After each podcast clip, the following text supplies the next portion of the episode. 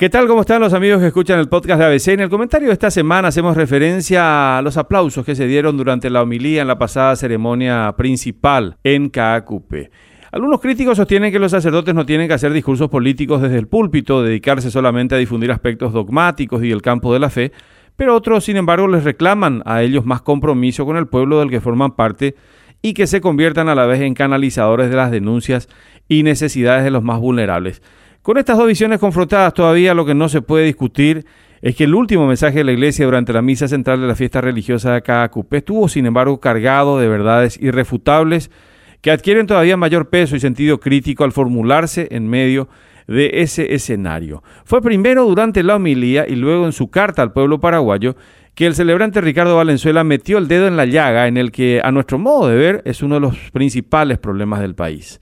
Habló de la educación, de la educación pública, de la preocupación por esta última prueba del programa para la evaluación internacional de alumnos, conocida como PISA por su sigla en inglés, en la que se documenta que 7 de cada 10 estudiantes paraguayos que saben leer no tienen, sin embargo, la capacidad de entender lo que están leyendo. El nivel educativo no mejora sentenciaba Valenzuela, quien además se ocupó de pedir que no se sectarice la discusión sobre los cambios que se plantean para la ley de educación superior, un nivel de formación al que también hizo referencia más adelante en su denominada Carta al Pueblo. Se está dando títulos a analfabetos funcionales que no comprenden lo que leen. ¿En manos de quienes quedará el futuro en nuestro país? Decía Valenzuela de forma contundente, categórica, al hacer referencia al negocio que se da en las universidades, que son cuestionadas porque venden títulos a miles de personas, falsificando firmas y avalando certificados a quienes nunca hicieron la carrera. ¿Le suena familiar la crítica? Claro, no lo mencionó, pero allí estaba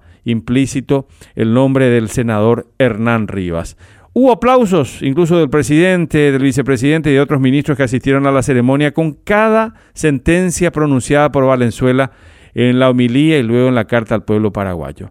Pero pocos días hicieron falta para demostrar cómo esos aplausos no eran más que una muestra de corrección política, de pose. Solamente hay que mirar la discusión abierta sobre el senador ahora Hernán Rivas, quien anteriormente fue diputado, si estudió o no y si estafó o no primeramente a diputados y luego a sus actuales colegas para conseguir su designación como representante de las cámaras ante el Consejo de la Magistratura y el Jurado de Magistrados, órgano que incluso presidió. Claro, todo esto arropado por su movimiento interno, el movimiento Honor Colorado. Oficialistas y sus aliados miran para otro lado o intentan descalificar a los cuestionadores, mientras que con cada declaración Rivas sigue cavando el gigantesco pozo de la desconfianza sin ser aún capaz de dar el nombre, cuando menos, del encargado de fotocopias de alguno de los lugares a los que dice haber ido para estudiar.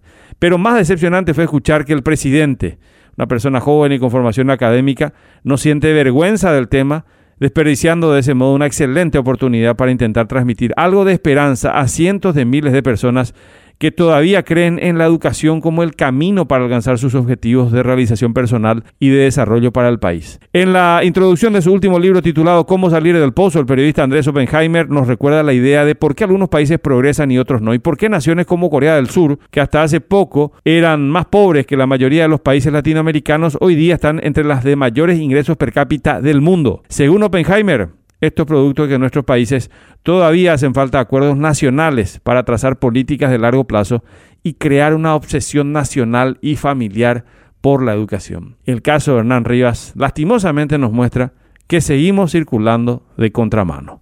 Hasta la próxima semana.